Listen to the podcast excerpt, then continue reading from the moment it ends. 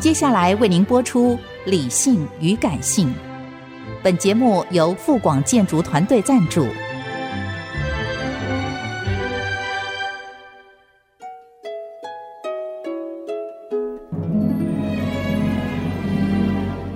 理性与感性不是天平的两端，而是一方向另一方渗透、影响，暂时取得上风的过程。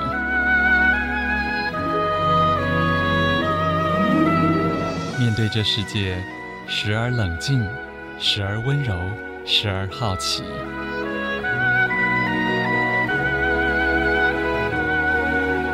我是陈乐融，陪伴大家一起理性与感性。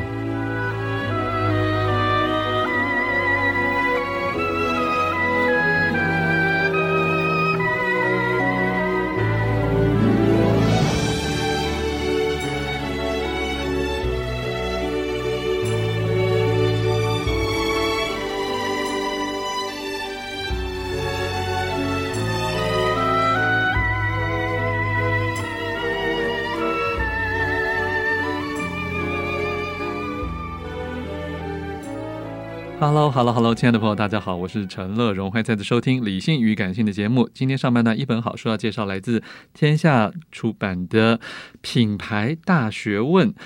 副标题是“打造创品牌、养品牌、管品牌的实战力，赢得超额品牌红利”，充满了品牌在书名的正标跟副标上。欢迎我们的广告大师、品牌大师黄文博。嗨，乐荣好，各位理性与感性的听听众众大家好，是文博好，哎好久不见呢，是是真的，是，可是你这本书真的是教科书级的书了，哎而且花了你十几年、十五年，十五年的毕生功对力。，并不是说哈写十五年了，是如果是这样就太寒门了啦， 而是说从我开始嗯呃有心去研究它，嗯，一直到我发现到说，我发现到它的底层逻辑了，我找到它的出口了嗯，我一算下来哈，哇，真的十五年呢，嗯，真的是把人生的最精华的全部投在这一本书上面呢。可是你开公司不止十五年呢、诶，开公司大概有二十三年了，嗯哼，所以就前些年在干嘛呢？在混呢？没有，前面是在凭聪明啊，没有啦，后面突然有一个理论系统出来了。嗯对，主要是因为哈，前面几年就是尝试错误，就觉得说奇怪，我在服务客户的时候，怎么品牌这一关老是通不破？嗯，嗯嗯行销没有问题，创意是我的本行。预热品牌的时候，我用跟一般人一样的方式来操作嗯嘛，就是你做一个 VI 设计，然后把你的外形做好，做个广告。哦，然后把整个店头啊做得很漂亮，应该就有品牌了嘛。嗯。可最后做调查发现不是如此，嗯就消费者得到的都是一些很外在的印象，内在对品牌的认知是零。是，我就觉得得这里面有问题，有问题了哎，然后就开始找书嘛，这波找不到。台湾的很多品牌的书都是故事书，嗯， 就是没讲错，这没个错品，牌的就是起源呢、涂涂脂抹粉的，对对呃对类类传技术，对，然后有一些是那种大学教授出的哦，哇老天呐，连我都看不 下去。嗯那种书哦，不能放在厕所，你知道，你会便秘，你知道吗？嗯哈那我就觉得这样不对哈，我就应该要自己来摸索一下。而且你后来你也在教书教哎后来大我在讲学说，对你也必须拿出更多的哎，没 PowerPoint。有错，这教学相长哈，还真的是一件对的事情。你不要看底下那些小毛头哈，好像都是不学无术的感觉。哎，有些里面很聪明的对啊哦。，我说教学生哦，就是你教四十个学生，有藏三藏有一个尖子，对，有三十九个是偷懒的，没关系，教那一个哈，很聪明的就够了。嗯，就足够挑战老师了啊。对啊，就能让我嗯进步哦。好，这是我反问你，因为书中想了非常多产业，非常多客户，嗯对不管是你有做过的，或你没做到的，对，但是你都直言不讳，嗯，我很太佩服。直了哈。 甚至最后呢，我要跟听众朋友讲，黄渤老师最后一路还讲到了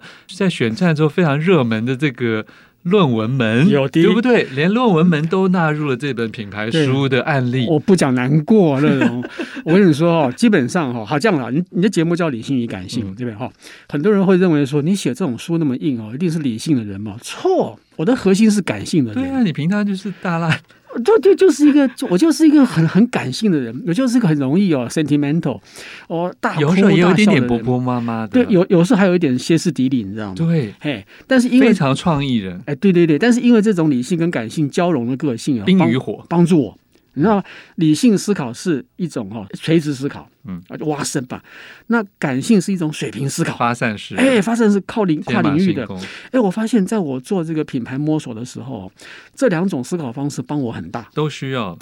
第一个哈、往下挖深，嗯挖深东西才能把它的底层逻辑挖出来嘛。品牌这种东西如果没有讲逻辑的话，嗯是找不到它它的那个成功的这个来、嗯来源的。可是如果不做跨越思考的话，我就不能够用认知心理学、行为科学、社会学，消费者分析、哎社会学去书解中都哎，有去带解到释一些现象嘛。像您刚刚谈到的，比方说论文门，或者是所谓的那个在职专班嗯嗯的学位授予不严谨的事情，表面上看起来哈、它只是单一案件，单一的教授放纵他的学生嗯出卖学历哦。可是你大范围来看的话，它是教育政策的问题。嗯嗯当初设在职专班的目的是希望你能够进修，嗯哦，把在学校学到的好东西拿去贡献在职场上面，这是为了什么？为了商业发展嗯，。是，可久了之后呢，他忽略掉我们台湾人是重学历的，嗯，很多人是因为大学毕业之后没有去念硕士，嗯有一种遗憾感，了解，或者是不能升职嘛，我就去补个学历回来，嗯嗯他不会把他的东西用在他的职场上他面本来是要的。认识人呢，嗯他就嗯，哎，当成是那个俱乐部，你知道吗？每天去打球、爬山、征服海外啊、哦对对对对对哎，对，就是 EMBA 就搞这种事情嘛，也不是说全部啦，还是有学校是好的啦。你嗯看我现在还是那种那种社会化很深哦，我懂我懂还是，怕人家被人家攻击的 哈哈。但是大部分的的确确，他不是为了去求学而去的，所以为什么会搞到今天这个地步，就是因为哈，就是我们没有办法去很严肃的看待很多事情。嗯品牌也是哈，我觉得我们看它看得太轻松了，品牌没那么简单，没那么是轻松的啦。可是这里面黄文博有提到一个重点，他其实归纳出一个很简单但是很难做到的境界，哎就是我觉得我书中我受益良多，就是嗯品牌根本不是你的，对对对，光这件事情我觉得就应该立刻破题一下很，下个哦，很下课哦。对不品对牌大家都觉得我创办公司，品牌怎么不是我的？我有商标法保护啊。对，一开始哦，一开始我自己也没这个观念哦，我也认为品牌是与生俱来的哦，这个所有权在法律上面就是这个客户的嘛。对呀、那客户做那么多事情，从产品研发、生产、制造、行销、客服，他花那么多精力，品牌当然是他的啦。可是当我从认知心理学下去研究的时候，我发现到说，品牌就是一个在消费者脑中不断对变化的对东西。对，它有时候是好的，可是，一旦你做了不好的事情之后，瞬间打成坏的。没错。它同时兼顾了天使跟魔鬼的特质在里面。嗯哼，所以客户不要认为说哦，我今天老品牌，我拥有一个哎品，我一百多年了，我有一个品牌在。错，你有的是名字对哦，对品，牌是消费者给你的。消费者如果认为说你干得好。哦，嗯你做了很多好事，你服务的很棒，你有回馈社会，你有做 ESG，你有在听 IC 之音乐荣的节目，好，我就给你加分。好，你的品牌就是好品牌。如果今天你做的事情不够好的时候，嗯嗯，天哪，你做了坏事情，我就把你降分降级。嗯所以我的品牌大学问里面的核心思考哦，就是硬心想型的四层楼架构。嗯是老品牌应该是在形象位嘛，已经成型了嘛，形象了嘛，嗯错了。你今天呢、只要没有把事情做好，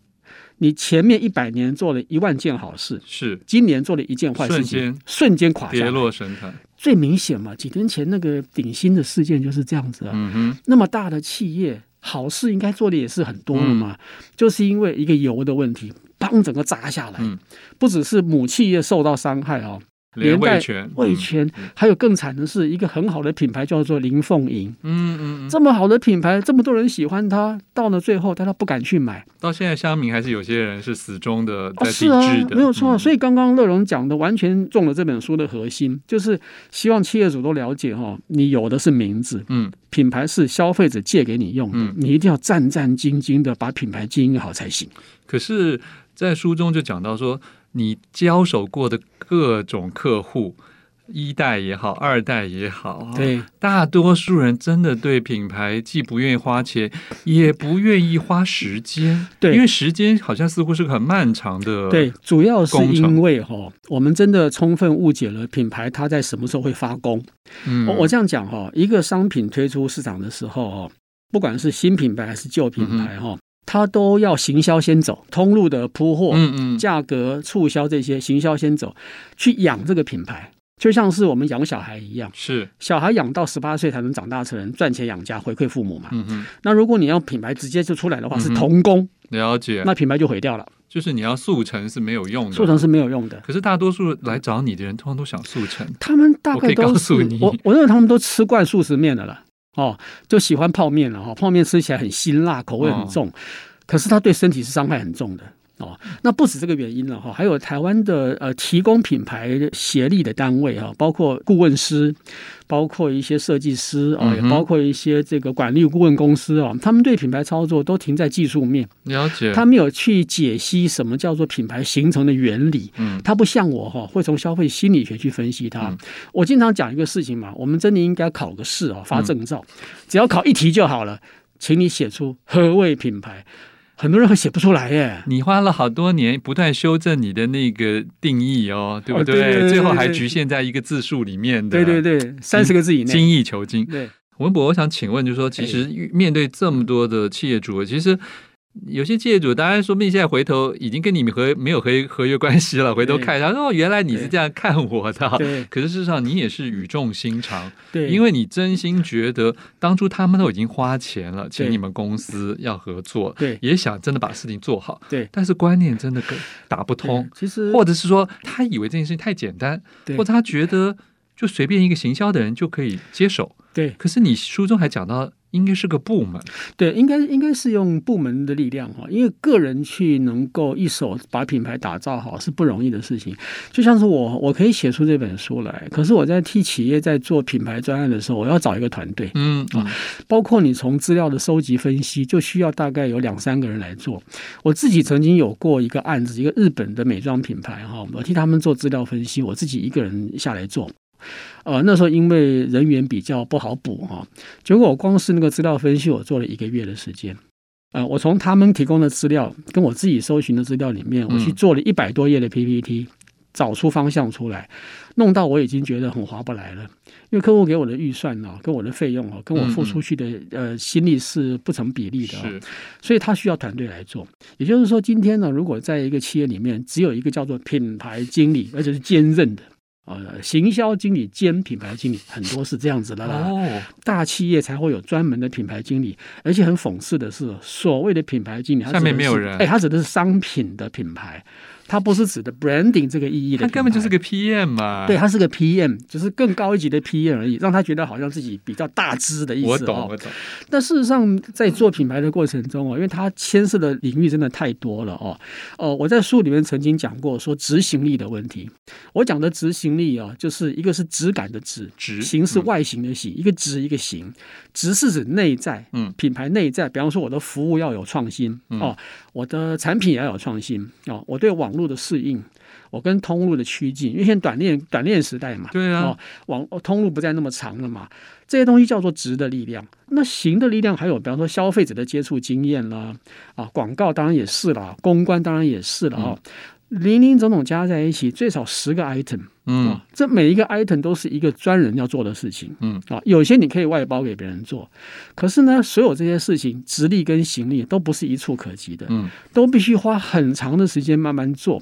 所以我在做客户的过程中哦，当然我们有签保密条款，有些事情不能讲了啊、嗯最痛苦的事就是每一次我都想说，要不要跟客户翻脸？嗯嗯啊一翻脸之后呢，前功尽弃嘛。可是你不翻脸，他一直压着你哈、哦，跟你说，哎，你跟我提了两年太慢了，我要求你半年要有效果。嗯嗯好，你跟我说这个事情哈、要先做调查，嗯何必这样子？我最了解了，你问我就好了啊嘛。我去讨给你，你马拜托嘞哈，还做什么调查？可是每次碰到这种事情，我都会坚守不退，哦，坚持坚守不退。也因此这样子哦，在过程中跟客户经常耗在他的会议室里面哦，讲到几乎翻脸，是非常呃多的经历啊、他为什么没有 fire 你？我觉得他可能是看上我的颜值比较高吧，哦，他开玩笑，大家都不会相信这句话的。我我哎，你看我还点头 了，没有啦，因为我是比较愿意跟客户说道理的人，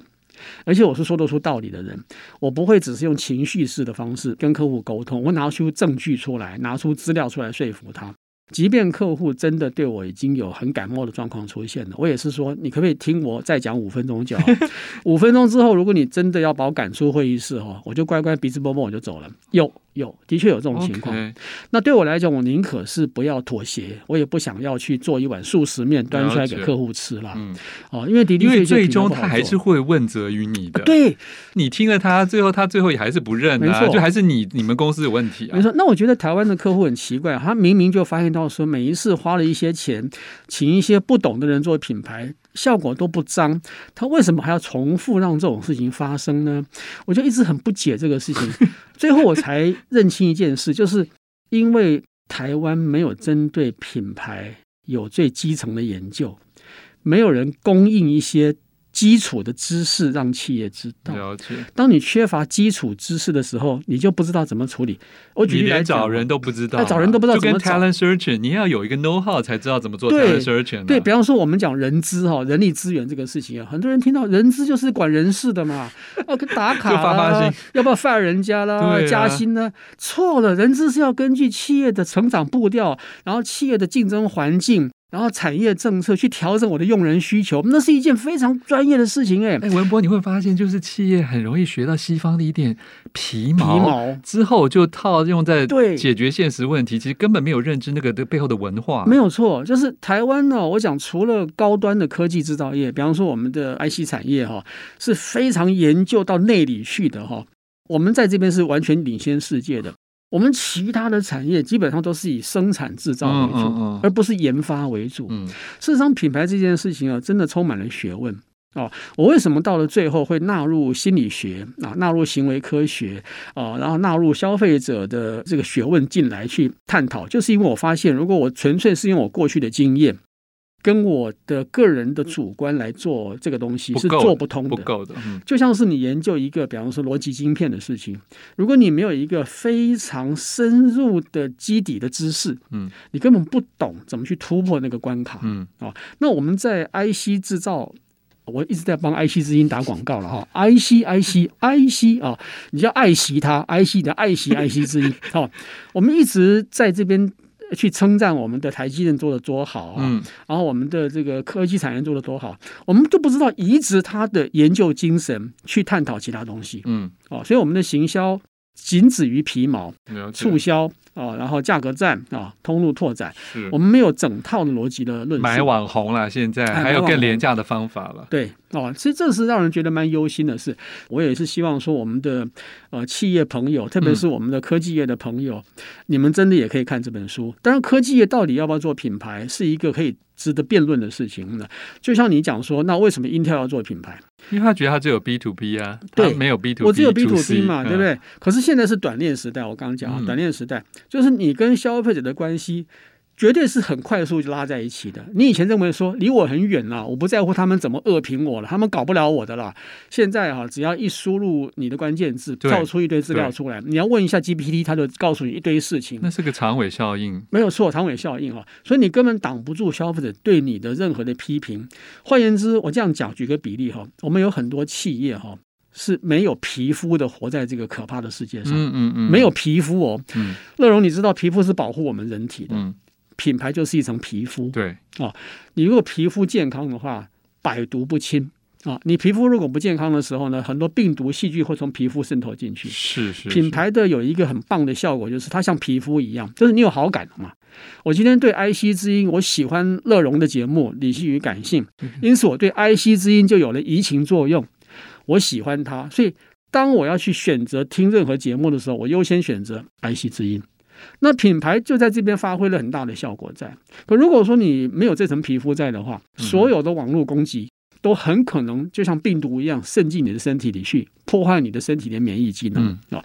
呃，太多例子可以举了啊，了解嗯太多例子可以举了啊。然后前一阵子星宇航空做的非常好，嗯我嗯我我非常欣赏那个 K 董，他投资非常多的钱在打造，嗯哼嗯可是一个呃天灾